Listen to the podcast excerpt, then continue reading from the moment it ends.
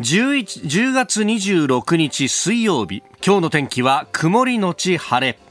日本放送飯田浩二の OK 工事アップ。朝6時を過ぎました。おはようございます。日本放送アナウンサーの飯田浩二です。おはようございます。日本放送アナウンサーの新業一華です。日本放送飯田浩二の OK 工事アップ。この後8時まで生放送ですうん、5日ほど早く 11月にしそうになりましたね。いや、時を進めないでください。時を戻してください。時を戻そう。今、スタジオの外全員ずっこけたんですよ。びっくりしましたよ。あんなにみんな綺麗にこけちゃって。大変失礼いたしました。ラジオの前でこけた方もたくさんいらっしゃったかと思うんですけど、まだ10月です。そうなんですよ。もうね、なんかあの、昨日ほら、給料日も終わって、まあまあ、もう、で、11月のね、予定がいろいろこう相談されたりとか、はいはい、昨日早いところでは12月のね、そろそろこう忘年会の打診なんかもそろそろね、いや、これも3年ぶりだなと思うんだけど、ね、だからそういうものが来たりなんかするとですね、気分が一気に飛んじゃうみたいなことがあったんですが、大変失礼いたしました。飛びすぎですよ、まだ10月です。10月26日でございます。はい、ええーなんかもうね、なんか11月か12月かみたいな空気になっちゃって寒さもね。そうですね。なんか、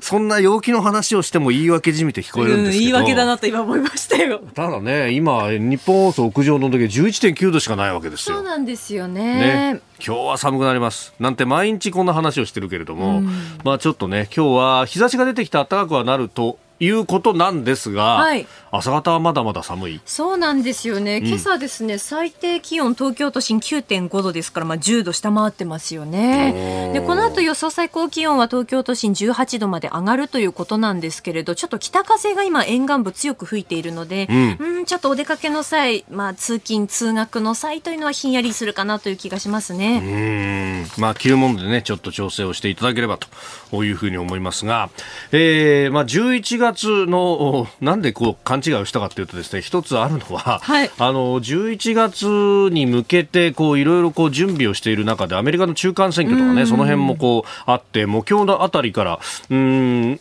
各種特集記事をね、えー、書いたりなんかしてるところも、えー、あります。まあ、終盤戦に向けてというところなんですけれども、で、選挙で言うとですね、いや、こんな選挙もあるんですよって言って、えー、今日ですね、朝ディレクターが持ってきてくれたのがですね、はい、モルモル総選挙41匹 PR って読売新聞にそんな記事が載ってるそうなんですが、はい、えー、足立区の生物園で、えー、飼育するモルモットの中で一番の人気者を決めるイベント、モルモル総選挙41人が立候補、41匹が、えー、立候補している。と。いうことで、なんかあの、ちょっとね、選挙ポスターっぽい感じのお写真と、それから名前が入った、で、あと1、2、3番とかこうね、えー、番号の入ったものがですね、えー、ホームページを見ても全員、えー、紹介という形で、えー、載っておりますね。えー、コロッケちゃんとかね、えー、狐色でカラッと上がった感じがするからコロッケちゃんだそうですが、えー、他にもキノコちゃんとかボルシチちゃんとか おにぎりちゃんとかメンチカツちゃんとかですね、えー、ハラミちゃんなんてのがありますね。えー、カルビちゃんなんて思いまみたらしちゃんなんでこんなに食べ物の名前が多いんだろうという感じなんですけど、やっぱそれぞれに可愛さがあるんだけど、41匹もいると、まあ見た目だけで見ても迷っちゃうから、これは実際に見に行って、ね、ね、投票してくださいねっていうことだと思うんだけど、こういう公立のね、えー、まあ、あのー、動物園だとか、えー、水族館だとかも、いろいろ最近はプロモーション頑張ってるな、ね、確かにそうですよね。えー、うん、あの、うちの息子がですね、小学校2年生なんですけど、うんうん、この間、近所の水族館まで行ってきたと。いうことで、大興奮をしていて。もしかして。そう、あの、品川のね、そうそう。品川水族館。いいですよね。そうそう。あそこもね、なんかあの、イルカショーが間もなく終わっちゃうみたいな話がね、えー、出てたりなんかもしましたけど、はい、イルカショー見てきたよ、ね、あ、見てきましたが。えー、そうそう。あのー、いろいろね、感銘を受けたんですけど、で、それだけじゃなくって、今度なんかあのー、まあ、都立のね、動物園の中で、井の頭公園にもあるじゃないですか。ありますね。で、そことオンラインでつないで、えー、なんか話を聞くんだよ、みたいな話をしてて。話を聞くそうそう。飼育員さんがね、いろいろ動物について話してくれて、質問に答えてくれるんだと。もう今からワクワクしてるんだけど、うちの息子さ、なんか最近すごく動物に興味があって、で最近ほらなんかそういう番組もいっぱいあるじゃないですか。ありますね。そうそうそう、うん、あの TBS の「ズーワングランプリ」っていうのを もう録画して毎回見るみたいなぐらいに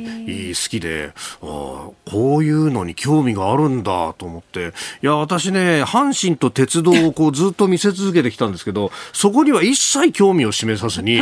なぜかこの動物に興味を示し出したっていうね。だからね、あの、刷り込みっていうのは人間には効かねえのかとか。そうですね。思っちゃってね。まあでも、何がしか興味が出るっていうのは、まあいろいろで、あのね、ネットも含めて、こうやって繋ぐことができるっていうのは、まあある意味こうコロナの講座みたいなものはいろいろあるんですけど、オンラインで繋いだ話聞くっていうのが一般化したっていうのは、まあ、あの、ちょっと良かったのかなというね、えー、今からいっぱい質問考えとけよというふうに言ったんですけれども、まあ、あ秋でね、いろいろろいろ出かけることもね、えー、増えてきましたんで、こういう近所の、まあ、あの、ちょっとマイナーだけどっていうようなところに行ってみるっていうのもいいね。そうですよね、なんかまた新たな発見もありますしね。ね。うん、えー、ちなみに投票は今月30日まで、えー、園のサイトで、えー、受け付けているぞと。あ園に行って、えー、投票することも可能だし、はい、あとウェブサイトから、えー、ウェブサイトからも可能だということでございます。うんあなたの声を届けますリスナーズオピニオン。この傾向ジアップはリスナーのあなた、コメンテーター、私、田新行アナウンサー、番組スタッフみんなで作り上げるニュース番組です。えー、ぜひメールやツイッターで、えー、お寄せいただければと思います。今朝のコメンテーターは数量政策学者高橋洋一さん。この後6時半過ぎからご登場です。えー、まずは山際経済再生担当大臣の後任に、えー、後藤前厚生労働大臣が就任という件について、えー、そして6時50分過ぎニュース7時またぎのゾーンではイギリススナク新首相就任というニュース。そして、えー、イエレン財務長官が日本の円買い介入知らされずというニュース。であります、えー、そしておはようニュースネットワークのゾーンでは野田元総理の安倍元総理への追悼演説について、え、それから憲法審査会今国会初の憲法審査会が明日開催へというニュースも出てきています、え、ニュースキーワードは質問権、え、宗教法人法に基づくというところ。統一教会問題、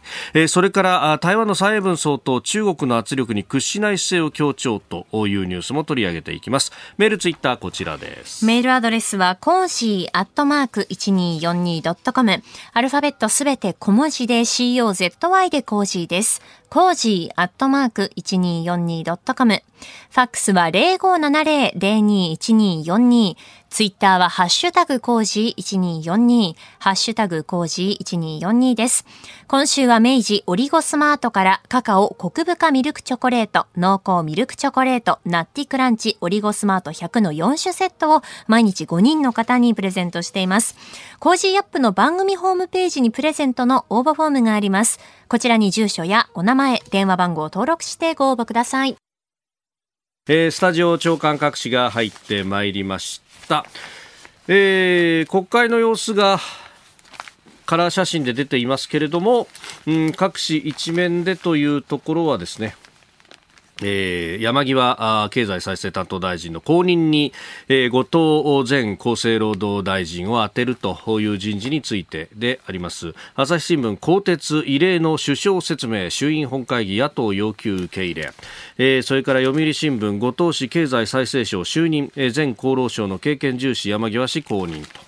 えー、いうことで、まあ、この辺りをですね、えー、一面に西が抱えているというところです。で、それから毎日新聞は質問権行使異論出ずという旧統一教会についてのこの宗教法人法に基づく質問権の行使に関して、あのー文化庁の中で、まあ、基準をどうするかっていう専門家会議の初会合が昨日開かれたというニュースが一面トップであります。まあ、あのこの辺りについてはですね後ほど今日のコメンテーター高橋洋一さんと深めていこうと思っております。えー、それから産経はキーウ市民侵略しないという、まあ、冬を前にしたウクライナ情勢について、えー、そして、えー、東京新聞は円安で巨額評価益活用論というですね、えー、外為特会で、えー、円安で含み益が相当出ているしというあたりについて、まあ、これはねまさに高橋さんがあ前々からおっしゃっていたことですけれども、えー、ここではですね国民民主党の玉木雄一郎代表の主張を引くという形で、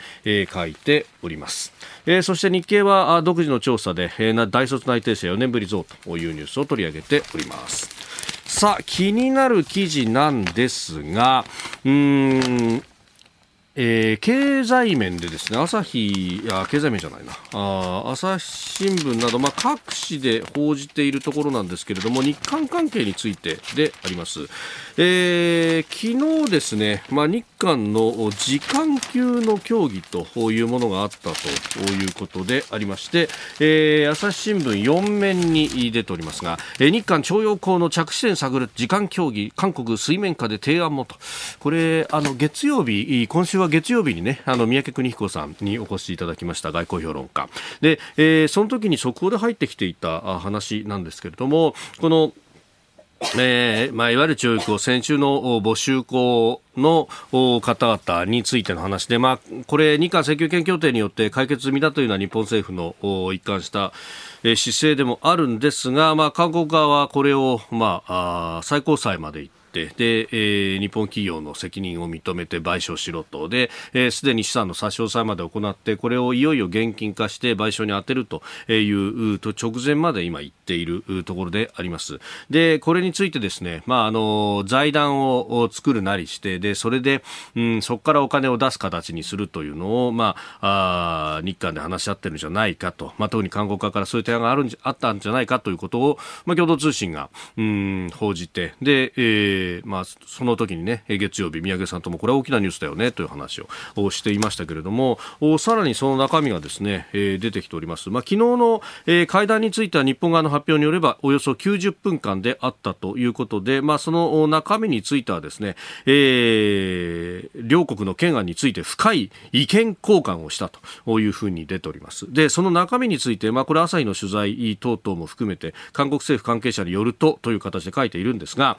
その賠償金についてですね、えー、いろいろと模索をしていて当初は韓国政府が肩代わりする案を検討したが世論から強い反発を受けるためあ、まあ、これはあの韓国世論ですね、えー、可能性が高いと判断をし韓国の、うん、すごい名前なんですが日程強制動員被害者支援財団というところが寄付金を募って賠償を肩代わりする方向で固まりつつあると。で現金化が迫る日本の企業に関して、えー、まあこれ、えー、日本製鉄と三菱重工業ですけれども、えー、この両社には財団への拠出を求める方針だというふうになっていて、いや、この名前の財団に拠出を求めるっていうのは、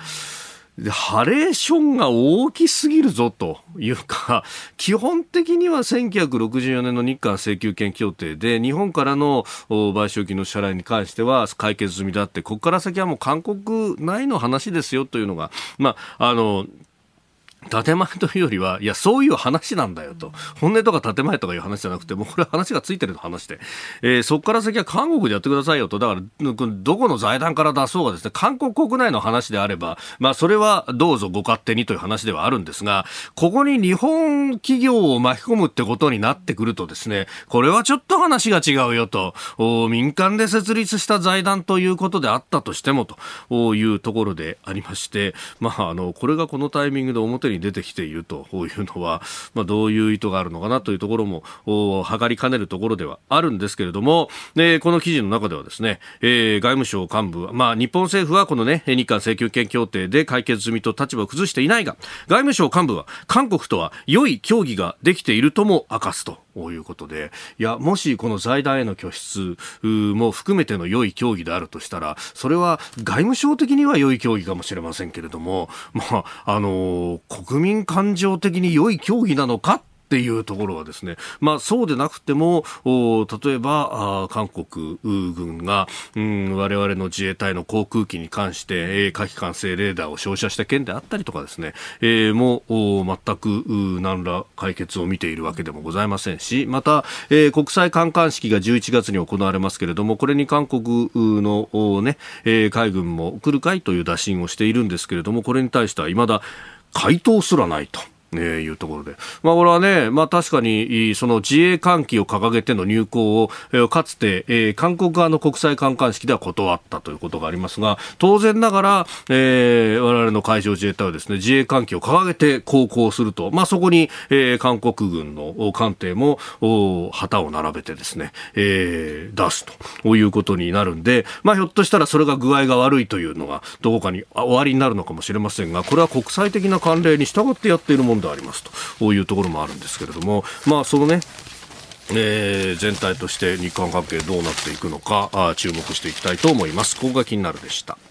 この時間からコメンテーターの方々ご登場。今朝は数量政策学者高橋洋一さんです。おはようございます。おはようございます。よろしくお願いします。よろしくお願いします。さあ、まずはですね、えー、西一面トップ、山際経済再生担当大臣後任に後藤前厚生労働大臣ということなんですが、うん、後藤さん、確か厚労大臣に選ばれた時にお話ししてらっしゃいましたが、高橋さん、同期？そうですね、あの財務省同期ですね、なんか岸田政権、そういうの多いんですよね、はい、あのなあの寺田稔、あ今、えー、総務大臣。も同期ですね、ねあのあとは加藤勝信さんもあれでしょ、厚労大臣だけど、はい、そうですね、一期違いだから、もうそのあたりの人間が、えーうん、ごちょごちょ、ごろごろって感じ。この方どういう方なんえっ、とね、あの経歴ちょっと言ってあげようか。はい、まああのみえっ、とね。小学校がね、確かね、番あの番長小学校だった。番長小、おお、それでね、麹町中学。おお。それで次にはね、あのね、つくこまだよね、確か。あ、つくこま。だから、あの、今だったら筑波大学属駒場。なるかな、えーえーえー、すごいでしょ。それで東大法学部だって。東大法学部、うん、だから小中高大って、もう全部すごいとこで行ってんだよね、本当ですね。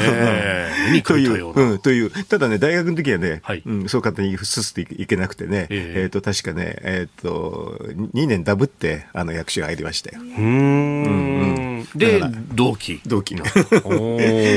まあねあの絵に描いたようなね長で結構ねいい家のねあのお坊ちゃんだしね。そりゃそうでしょ番長麹町、まあね、あの昔だったらそのまま日比谷なんだよ。あ、はいはい、それで今はだからそれつく馬に行っちゃったんだわけねすごいよね。うん。まあ厚労大臣をやられてで、うん、今回はあ経済再生担当と、うん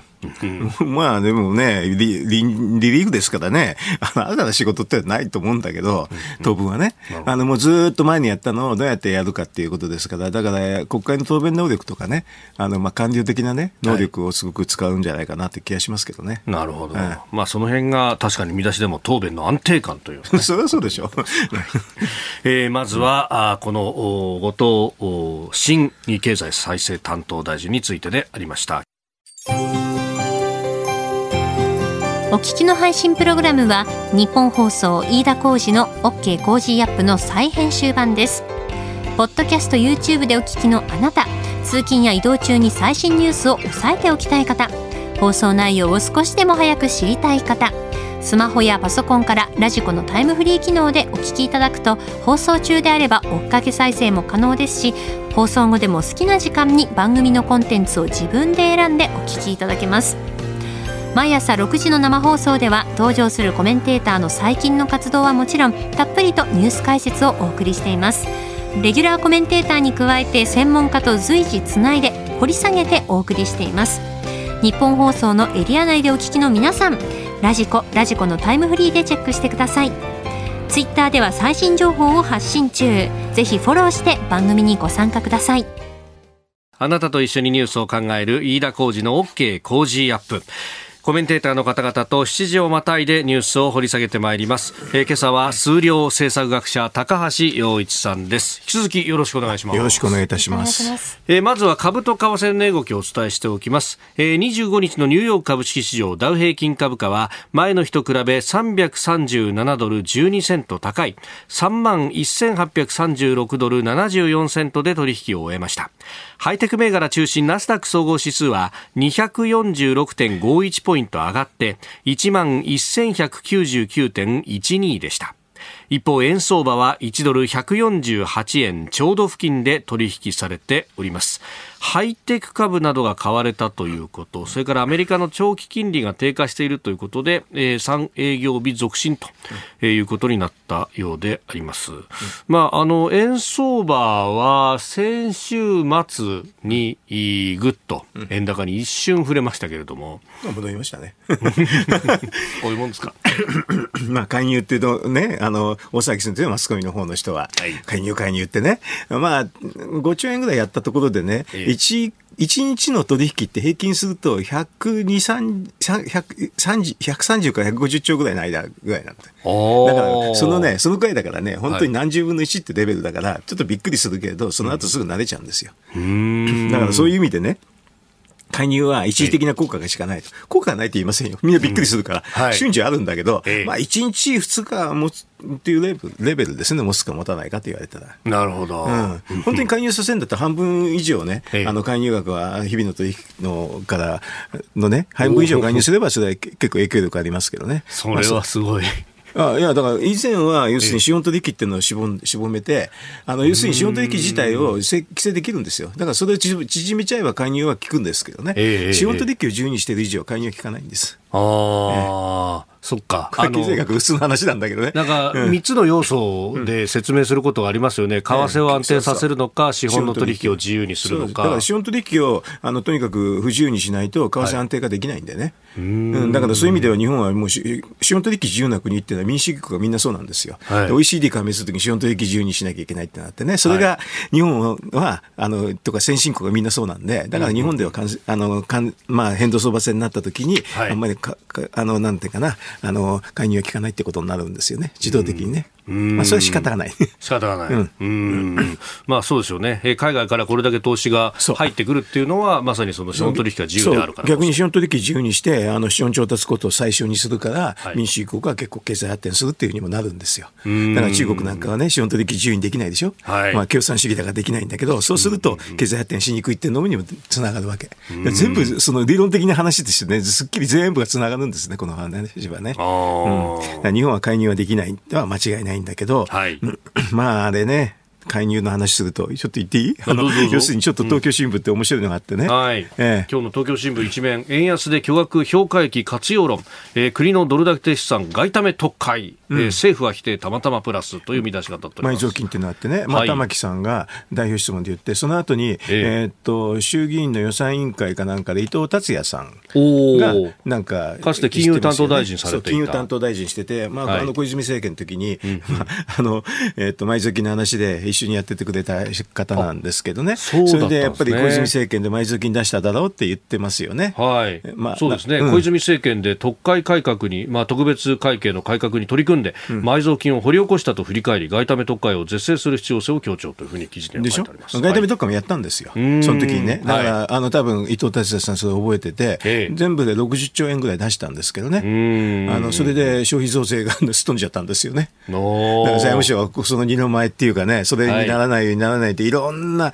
あの手を打ってきてるんだけど、この表そもそもね、はい、評価益どうのこうのっていうので、ええ、あれでしょ？あの今、議論になるでなってるでしょ？そのようですね、はい、で財務省は簡単で、はい、このロジックはあの評価益自体を予算の歳入には繰り入れないってそういう原則があるわけですよ、それずっと言うわけ。はい、今は、まあ、ある意味こうね、えー、外外為特会の中で、まあ、米国債で持っている、まあ、米国債だけじゃないですけれども、ほとんど米国債ね。ね、アメリカの国債で持ってるものが評価は上がってるけど、これ、実際に日本円でお金で持ってるわけじゃないから、僕らの予算では使えませんよっていうのが財務省のロジック。うん、それはね、一理ある。だから私なんかそのロジックを認めるんだけど、一方でも介入してんでしょ、はい確かに。介入っていうのは何かっていうと、そのドル債を売却してるってことなんですよ。ドルドル建てのその国債を売却して、円を買っているっていうのが今回の介入ですね、まさに、ね、それですでにもうあの売却益は実現益になってるんですよ、その売ってる部分は。そっかそっか、今までだったら帳簿上の話ですからねっていうことが言えたんだけど、言えたんだけど、これもうすでに日本円化してる、介入してるから。だからこれずっと続けていくとね、はい、介入やりなさい、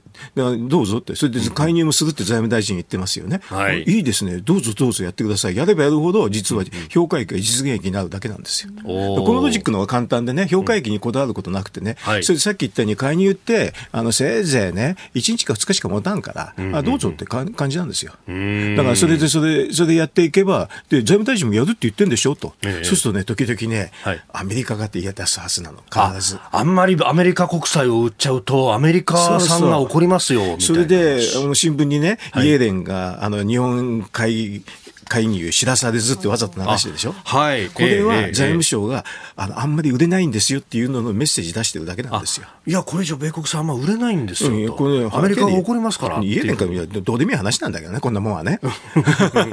あのどうでもいい話なんだけど、はい、わざとこういうの出して、はい、もうこれ以上売れませんよっていうのを言って、介入の方にもブレーキをかあの、ね、内心かけつつね、で評価益出せませんってロジックに乗ってるんですよ、このニュースはそうなの。そういう見方をしなきゃいけない。もちろんそうですよ。だから、これ財務省って心理戦だからね、だからどんどんどんどん介入してくださいって影響ないでしょって終わっちゃうわけ。それで突っ走った方がいいわけ。そうすると、財務大臣も介入するって言ってんだからね、引っ込められないんだよ、これ。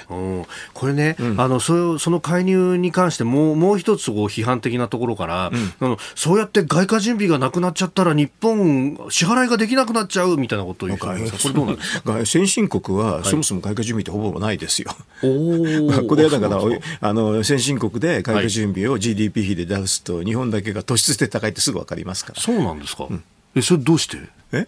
だって介入もしないし、外貨準備っていうのは結果的には介入した結果なんですよね。だから、これでほっとくと、普通はちょっと介入するときあるんだけど、はい、ちょっとほほっとけば、実は有機債でしょ、ドル債って、3年で償還学者が残高減るんですよ。そういうのが普通ですから。うん,、だから、その外貨準備なくたって別に他の先進国みんなもやってておしまいだよって終わっちゃうわけ。変動相場制だからそもそも外貨準備ってそんないらないんだけどね。うん、だからそれは金融政策の安定っていうので、為替の安定を図ったりとかね、経済の安定って別の手段で測るってことなんですよ。ああ、うん、そうか、固定相場制の時は常に介入しないと、うん、相場が固定しないから外貨準備ってものが重要だったんだけど、ある程度詰まっちゃうんだけどね。うん、あだからこういうのもね、基本をやってると、はい、とんでもないあのロジックがたくさん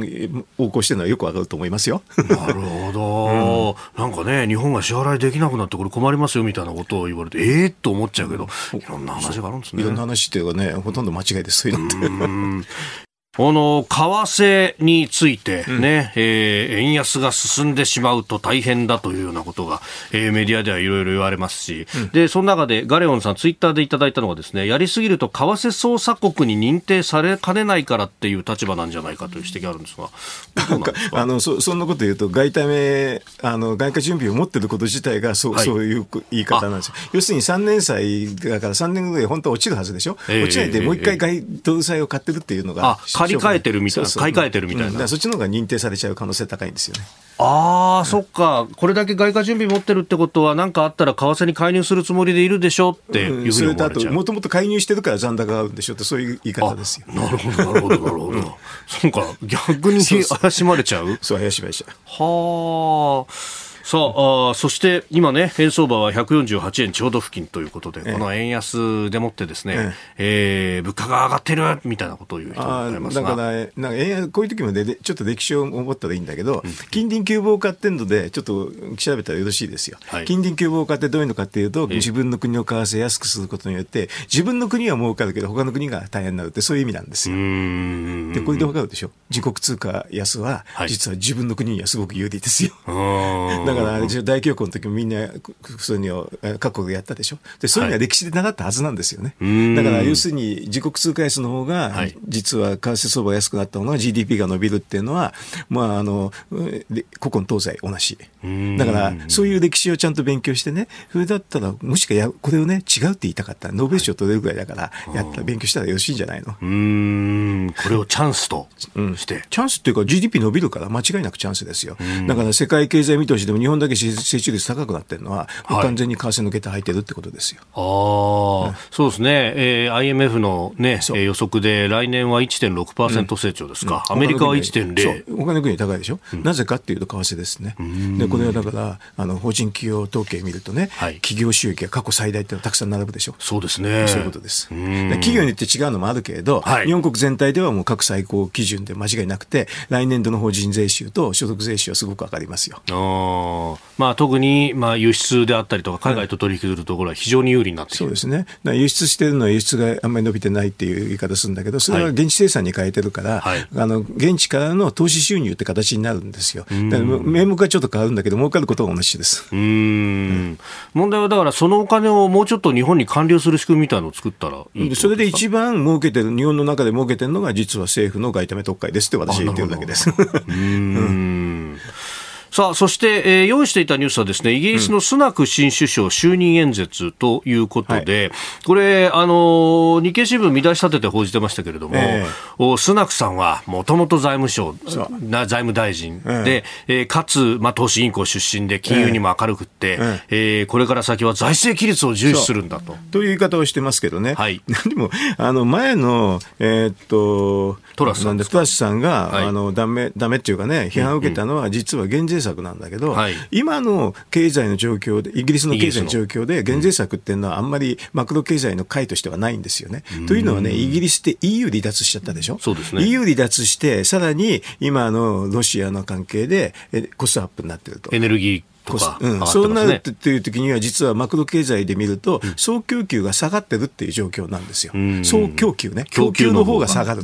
それで、その時に需要策やったらインフレになるに決まってるんですよ。あんまり買いにならないんです、これ。だから総供給が下がってる時に総供給をまた戻すような政策なんですよね。はい、でそれはだから EU 離脱したから TPP に入って頑張るとかね、そういう政策になるんですよ。で、その時にあの需要をつけるっていうのはインフレをさらに高くするから、これスタグレーションの時の間違いの対応っていうので、あのマクロ経済の対応が間違いなんですよ。で別にイギリスはこの間ね財政破綻の確率が高くなってるわけでもなんでもなくて、それはだからこのこんな減税策するから財政規律がって言う人いるんだけど、はい、データ的に見ると財政破綻は全然変化ないんでね。だからそれはちょっとその新聞がほぼ間違いのような論調をしてますね。特に日経新聞なんかとんでもないね。だからこれイギリスを見て日本も減税だとかいうふうにアピールしたら市場から狙われるんだと。それはだから日本の場合は総供給多くて需要が少ないから、はい、実は総需要策は対策になりますよ。だからそれはあの経済の状況によって総供給、総需要っていうのがね、はい、需給ギャップっていうのが違うから、それに応じて対策はマクロ対策にならなきゃいけないっていう一つの例です。うん。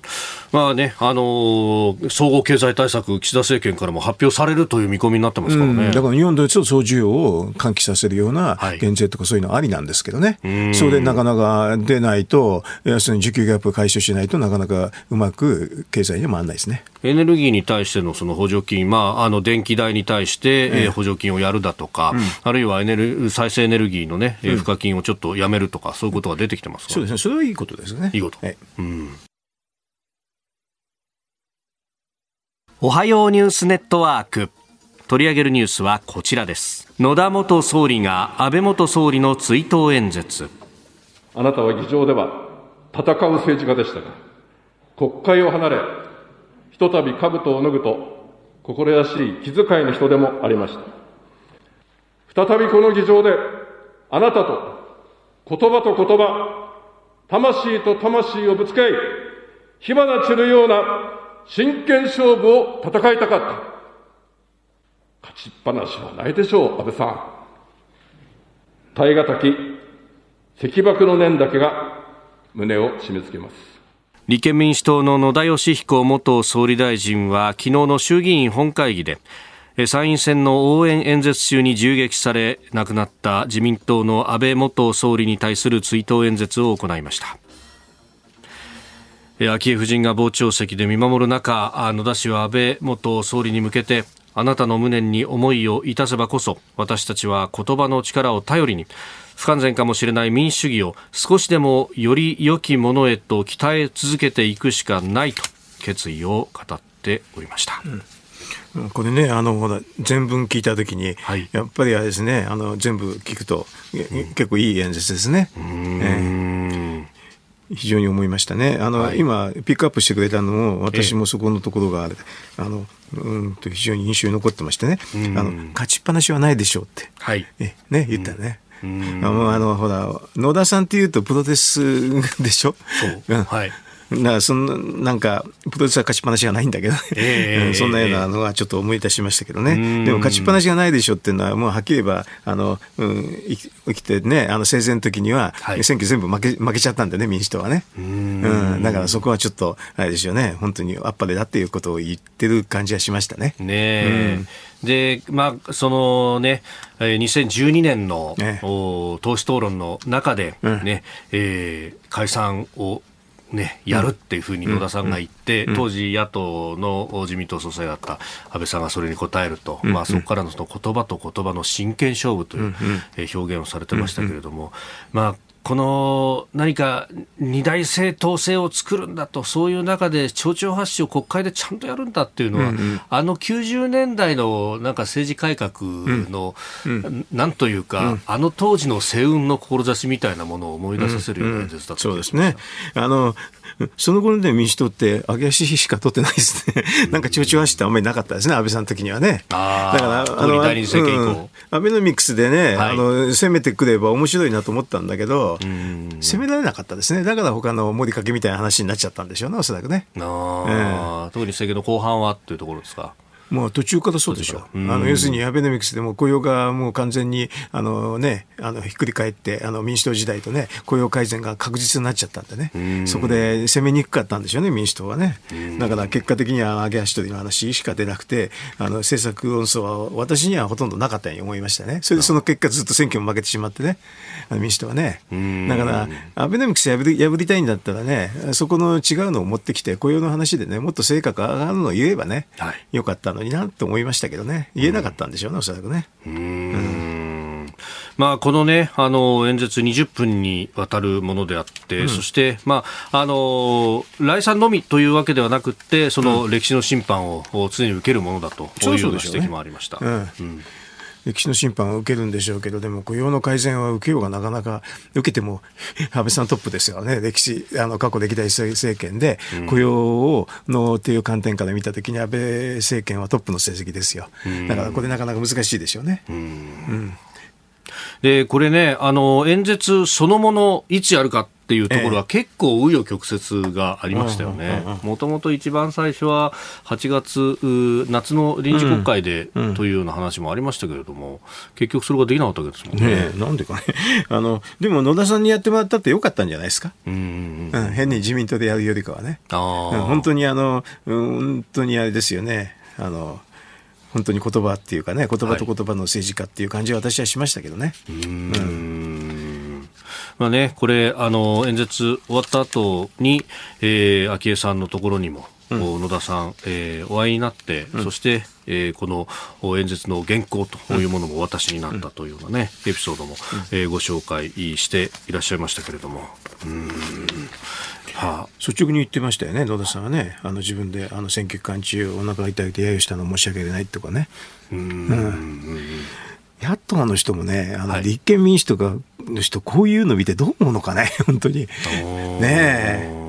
立派にやって、それでで、だから野田さんは国葬もちゃんと行ったわけでしょ、だからその時に国葬に行かないとか言ってる人ってどうなのかな、本当にもう、かっこよくないですかね、なんか政治家として。うん、行くなら行ってきちんとそこはそこで注意を表した上で、はい、あの野田さんみたくきちんとね、話せばいいんじゃないかなと私なんか思うけどね。うん、なんかちょっと。今の立憲民主の人はこの野田さんの、はい、えっ、ー、と、ツイート演説どう思ったのかって聞きたいぐらいですね。マスコミの人に聞いたらいいんじゃないですか。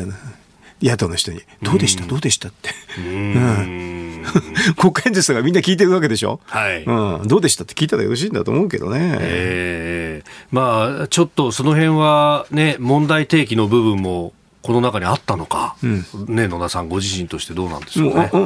あのはあったんでしょうけどね。うんうんうん、あでも、ツイート演説って立派なもんです。立派な感じですよね。だから私、野党の人はどう、このツイート演説をどうやって踏まえて、国会これからやるんですかって、はい、そういう質問をね、マスコミの人がね、野党のね、党首とかね、幹部に聞いたらよろしいんだと思うけどね。うん。まあ、そしてね、それに対して与党はどう受け止めるのか、ね。国会でね、きちんとやってもらいたい。はい、あの、正直言うと統一教会の話ってワイドショーみたいな話をね、続けてやるか、やっぱり経済の話とかね、うん、もちろん重要だと思うんですけどね。あるいは安全保障とか。安全保障とか、そうそう。うん。それこそね、あの、当時は、まさにその党首討論で、うん、まあね、野田さんは正直、その、あの当時の与党の根回しがあってというもんではなくて、どーんとあそこでぶつけてきたと。うん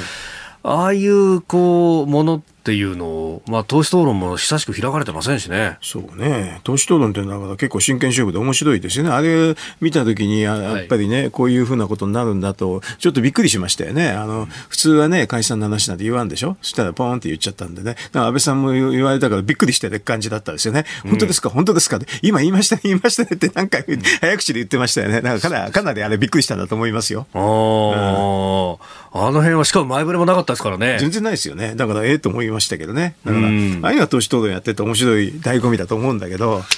なんかね、今、党首討論やると、なん、なんですか、あの、統一教会の話すんの？なんか、なんか。岸田さんに任命責任をとか、そういうことになる。つまんない話だね。うん。まあね、あのー国会について続いてですけれども、こんなニュースも入ってます。うん、明日あ今国会初の、えー、衆議院憲法審査会開催へということであります。まあ、定例で木曜日に開くというものであるんですけれども、明日あ開催する日程で、えー、自民と立憲民主が合意をしたと、うん、いうことで、あるようです。まあ、憲法改正会見手続きに関する国民投票法の課題などについて協議をするというふうになっていて、うん、ただ、えー、立憲民主党の、まあ、あ 筆頭幹事務める中川元文科大臣は、自由討議で、えー、政治と宗教の話題を取り上げるというふうにおっしゃっているようです。うん、ね、本当はあれですよね、中国のね、あの、習近平が3期目に入ってね、はい、安全保障がどうなるのかなんていうのは、こういうところでやってもらいたいですけどね。まあ、宗教なんですか、相変わらず内向きですね、本当に。うんだって、ね、これからだと日本が NATO に入らなくて、はい、うまくいくんですかっていうのが基本だと思いますよ。だから集団的自衛権を、アメリカとだけだけど、アメリカだけだとちょっと子供とないから、NATO とも結ぶっていうのが多分安全保障で一番重要なあの国家課題なんですけどね、それをどうするかっていうのを議論してもらいたいんだけど、そのいろんな国と集団的自衛権を結ぶんだったら多分憲法改正の話までいっちゃうんですよね。そしたらそれは国の基本なんで、それなしで、本当に今でもあの守れるんですかっていう議論をしてもらいたいですけどね。あ。うん、まあ、あの安倍政権時代にその成立した安全保障関連法、ええ、あれはは、まあ、対象がアメリカであるということと、行使の基準というものも、まあ、一部容認というそうですね、だから、まあ、あの安倍さん安倍さんともこのよく話したんですけどね、うん、戦争確実を減らすためには、まず防衛力を強めるのと、同盟を強める、まあ、集団的自衛権ですよね、うん、この2つしかないんですよ。あ相手国が非民主国だと戦争確率すごく高まるから、はい、防衛費とあの同盟を強めるっていうね、集団的自衛権を強めるっていうことしか解がないんですよ。でそうすると防衛力は、まあ、ね、あんまり強めて、強めても、まあ、せいぜい GDP 比2%っていうレベルでしょってと。そうするとこれは日米を強める、同盟を強めるのと、あと他の国とも同盟関係を結ぶとしか解がないっていうんですけどね。そういう話を何回も安倍さんにしたことありましたけどね。そうするとやっぱり憲法改正の最後になっちゃうんですよ。そうするとでもこの憲法審査会なんてまさしくそれにいい話題でしょ、はい、今、この主要都市化に安全保障に関して懸念がすごくあるわけですよ。で日本の周りはロシア、北朝鮮、中国という非民主国ですからね。で核保有国そう、うん、それまあ世界で一番危険な地帯ですよ。うん、まあね、岸田さんは先にオーストラリアに行って、新しいね、うん、安全保障に関する共同声明も。そうですね、だからオーストラリアを準同盟にするんだ。ったら、うん、今度イギリスも TPP に入るでしょ、はい、イギリスとも準同盟にして、それで最後はオーカスに入るっていうのは、多分日本の当面の話ですよね、でオーカスに入ると次は NATO です。続いて、教えてニュースキーワードです。質問権。旧統一教会をめぐる高額な献金やいわゆる霊感商法の問題について岸田総理大臣から質問権の行使による調査の指示を受けた文部科学省は昨日午前初めての専門家会議を開催しました。専門家会議では数回開かれる見通しで宗教団体幹部や大学教授など10人余りが質問権を行使する条件や範囲などについて議論するとみられます。えー、具体的な方向性は来月上旬にも示すことを明らかにしたということなんですが、笑ってますね。笑うよ、はっきり。質問権って、はい、あの、オウムの後でできた法律であるわけだからね。はい、ななんで今ことね、質問権を行使するときに、この専門家会議話聞かなきゃいけないんだよ。まあ役人だったら、こんなもんはすぐ全部答えられますよ。20年ぐらい基準なしってこと？いや、ありえないよね。だから、これが文科省クオリティなんだけどって昔言ったことあるんで、昔ってからね、中央でも言ったんだけどね。はい、例えばあれでしょ？あの、急に、あの、なんだっけ、解散命令の請求する。っていうね、はい、岸田さんが答弁変えたでしょ、えー、でもあれはね、はっきり簡単なんだよね、あの話としては。要するに、裁判所が最後は解散命令するんですよ。で、役所は請求するだけなの。請求するだけだったらね、範囲をね、狭めるなんてないんですよ、ロジカルに。できるだけ広くしておいて、あとはケースバイケースって話すのが普通なの。国会答弁は全部そうです。あれ答弁した時、私ね、すっげえレベル低いの間違えたなってすぐ分かりましたよ。ああ、最初はまあ、刑事事件の話。に限るって言ったでしょ。はい、ありえない。だってほあのさ、なんていうかな、あの判例見てても、あの刑事事件などと書いてあるから、などですね、などはい、などで全て判断あの、ね、答弁するのが普通ですよ。うん、あとはケースバイケースって言ってくればいいんだよね。あれでひでえ答弁だなと思ってたら、この質問権でこれから落ちを勉強しますでしょ。はい、いや、もう参っちゃうな。あ頑張りますと。うん、もう頑張っ頑張ってくださいって感じ。うんまあ、これはこれで、で、結局最後の判断は裁判所が。だから、あの、なんかね、ちょっと調べて、これはあの前の判例、前のね、民事訴訟とか、民事事件とかそういうのでややると思うんだけど、はい、本当はあれだよね、外為法とかね、実定法のね、話をもっとちょっと調べてね、うん、そこで違反が、みたいにあったら、すぐ請求できるんだから、はい、はっきり言ってそっちの方が簡単なんですよ。でもずっとやらなくて、もうとにかく自分でやらないっていうの前提で、なんかやってきたんだね。それが最後の答弁で、民法上の不法行為を含まないなんて変な答弁してるっていうのはもうまさしくそうですよ。だからこれ法律のなんていうか、宗教法人法をうまく執行できてない典型例ですね。はい、ちょっときついかもしれないけど、役人的には全くそうです。うん、さあ、今、外為法という言葉が出ました。えー、前回、先週ご出演いただいた時も、エンディングでちらっとお話しいただいたんですが、この外為法、外国為替に関する法律、ねうん、あのまあ、刑法違反があれば、それはそれでいいんだけど、今までの裁判ではないでしょ、はい、そうするとその実定法違反っていうのが一番それに近いんですよ。そうすると実定法といって外為法なんかがすぐ例に上がるわけ。そういうのは多額の献金を宗教法人が受けてい。て、それを海外送金してたでしょ。海外送金の手続きがきちんとしてたかしてなかったっていうのは信者に聞かなくても、はい、宗教法人と金融機関に行けばすぐ分かるんですよ。だからこっちは私は簡単だと思うわけ、はっきり言うと。おうん、まあ、宗教法人に関しては質問権のの行使で外為法でどうですかっていうのを言え聞けばいい資料出してくださいっていうわけ、全部。それで、それを金融機関に全部紹介して、はい、それで他の事例があったかどうかとかね、見ればすぐ分かるわけですよ。うんそういう簡単にできるで、刑法違反に近い話っていうのは、私だったらすぐ思いつくわけ、この質問権の中で。はい。でも、今から、これから質問権を有識者に聞くってこと、質問何していいか分かんないってことでしょ？だから役人としてはレベル低いなと正直と思ったんです。うん。まあ特にこの旧統一教会に関しては高額な献金が、まあ、海外、まあ、特に韓国であるとか。そう。に献金どうしたんですかって聞くだけなんで。でしょ？これで国内に多分残ってないのは間違いないけど、海外の方はたくさん日本からあったって言ってんだから。はい。で、それ突合するだけですよ。ああ、うん、実際のお金の流れってものをそこでこう見ていく。見ていって、あの、どこに送金依頼しましたかって全部聞くだけだ、ね。結構簡単でしょ？それすぐ信者に話聞かないから、はい、教会と金融機関って、金融機関はだから金融庁が調査協力しろって言えばするでしょ、えー、結構簡単にできる話なんです、これは。うん。どう本当に違反があったかどうか分かりませんよ。分かんないですけど、はい、チェックするのは簡単ですよね。これをだから、あのまあ、韓韓国なりの、うん、まあ、現地の宗教法人なのか、誰にってと送金先だから、はい、あのどこにやりましたかっていうだけだから、結構簡単に調べられるでしょ？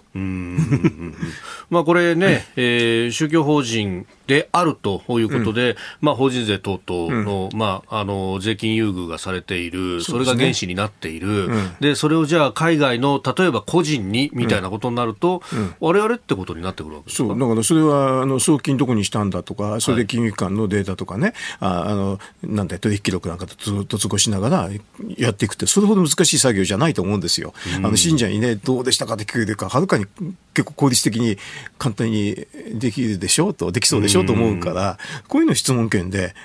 これから検討するんでしょうね、でも。何を質問するかはね、すんごい遅いな。あ びっくりしちゃうくらいのあの感じですね、もっと役人から見るとね。えー、えー、まあ、しかもね、電子データは全部残ってるはず、ね、でしょ？と思います、あと相手金融機関ですから、少なくとも金融機関金融機関じゃなかったら違法ですよ。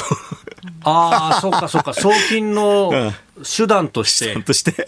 ああ、そうと入りの出が合わないぞってなると、それはどこ行ったんだろうねって話もなる、うん、話になるね。現金でその押し出したらアウトですからね。おお、うん、高額をね。だから、調べるのは結構簡単でしょと思いますけどね。うん、確かに、まあそういうことが、具体的な話っていうのがなかなか出てこないですね。不思議ですね。こんなのはね、うん、もう、半年ぐらい前に出てくる話です。おお。えー、今日のキーワード、まあ、質問権、えー、宗教法人法に基づくというところ、まあ、そこからね、えー、いろいろ実定法を使ってという話までいただきました。うん、続いて、ここだけニューススクープアップです。この時間、最後のニュースを、スクープアップ台湾蔡英文総統、中国の圧力に屈しない姿勢を強調。アメリカの非政府組織全米民主主義基金などが主催する世界民主運動の世界大会が25日から台湾の台北で始まりまして開幕式で挨拶した蔡英文総統は台湾統一に向けて武力行使の放棄は約束しないとする中国の圧力に屈しない姿勢を強調しました、えー、昨日から3日間にわたって、えー、この大会が開かれているということで、うんありますけれども、まあ、先に行われたね、えー、共産党大会における習近平、うん、えー、氏の演説を受けてという話でありました。これ、一連どう、そうですね、あの、なんか武力行使の放棄はしないっていうかね、はい、はっきり言いましたしね、あの、台湾についてね。えー、それで、あとあれですよね、まあ、これいろんな、あの、うん、ところで出てますけどね、はい、あの、この共産党大会の閉幕の時にね、はい、前の胡錦涛さんが、全国家主席。あれもうあの放送ね、放映入ってからでしょ？うん、そのようですよね。ねあの、それまでほとんど共産大会で非公開ですからね。えー、放映入ってからだから、まあ、胡錦涛さんもそのタイミングでやったのかもしれないし、習近平も、あれですね、さんもあれですよね。えっ、ー、と、はい、権力の誇示かもしれないですよね。どちらかわかんないけど、えー、でも、いずれにしてもすごいものを見せてしまいましたよね。あれがね、オープンというか、ね、マスコミオープンの場でやるっていうね、うん。うん。うん、席を立ったのか、あるいはこう、連れて行かれたのか。というね。そう。でも立っても連れて行かれても、あそこでやるってってことは、まあ、どっちだ、どっちの意図でもあったわけでしょ？要するに、あの習近平としてもね、はい、あの、権力行使をささしたっていう見方もできますよね。うん,、すごいよね。まあ、係官にね、腕をこう掴まれて、っていうような移動の仕方を見るとどうだったんだ両脇後ろから支えられてはい、それであの日本のマスコミだとね全部流してないんだけど、あれはそんな長い期間じゃないから、はい、あの海外に見ると全部流れてるわけね、そうするとよくわかりますよね、うん、直前でファイルを見てで、なんだこれっていう感じの感じでね、これで紙をこういうふうにやったら、こうやって やり取りとして、ね、紙をね、紙を持っていこうとする、止めんとするみたいな感じのやり取り、だからあれ全部見ると面白くて、でも日本の中の報道機関だとね、そこカットされて、あの出るところしかやってませんね、結構ね。あれだから全部見ると様子わかるし、まあ権力闘争って人事ですからね、はい、まあそれ最たるもんであることはまあその通りなんでしょうけどね。でもだから知らないあの胡錦涛さんはちょっと異議を唱えたかもしれないしね、はい、でもどちらかというと、もう最後の最後まで知らん、あのなんか言わないで、うん、あのやったかも、一生懸命やったかもしれませんね、でもどっちにしても明らかだったのは、はい、あのその、えー、っと政治局の常務委員っていうね、最高メンバー7人いるけれど、はい、習近平、全部習近平派ですよね、うん、だから2人からそこらは、2人からそこら残るんじゃないのって言われてたんだけど、全然残んなかったですね。うん、ね、で、ね、その下に連なる24人の政治局委員、でここの中にも、うんまあ、首相になるんじゃないかとも言われていた胡春華氏、うん、まあ、この方は胡錦涛氏のグループに属すると言われている人ですが、うん、などが全く入らなかった、うん、だからもう完全に排除してね、あえて言うと、なんか自民党で閣僚を作るときにね、全部地派でやったような感じだよね。うん、なんかすごいねと思って。派閥全部。派閥全部排除して。うんそれはびっくりですよね。それで政府が回るのかって話ですが。だから、ま、回るようにしたんでしょ？要するに、この少なくとも政治局の常務委員のところで異論がなければ、そのまま行くでしょ。うんうんだからもう、あのさ、さっきちょっと言ったね、武力行使、台湾について武力行使を排除しないっていうかね、放棄しないっていうことと合わせると、まあ、3期目に、まあ、台湾をね、何らかの形でね、行くんじゃないかなと。予想するのが普通ですよね。まあ、これに関してね、アメリカは海軍の作戦部長であるとか、あるいはブリンケン国務長官も、もう中国側は方針が変わったんじゃないかという、うん、今までまあ2027年までにというようなね、話もあったけれども、もっとかなり前倒すんじゃないか、それこそ22年、ね、23年なんて話あのよく考えてみるとね、習近平ももう70ちょっとになって、70いくつになると、はい、まあ、私も同じ年齢なんだけどね、いろいろと判断力とか体力とか落ちるんですよ。だんだんだんだん感じるわけね、はい、そうすると、やり残したことは何かと思うんじゃないですか。うん、それで逆に言うと3期目、習近平これやんなかったら何何ですかって感じでしょ？どうして3期やるやることになったんだと。うんだからあの早まってそれであっていうかね3期目のうちにやるって確率は結構高いと思いますよ。うん、う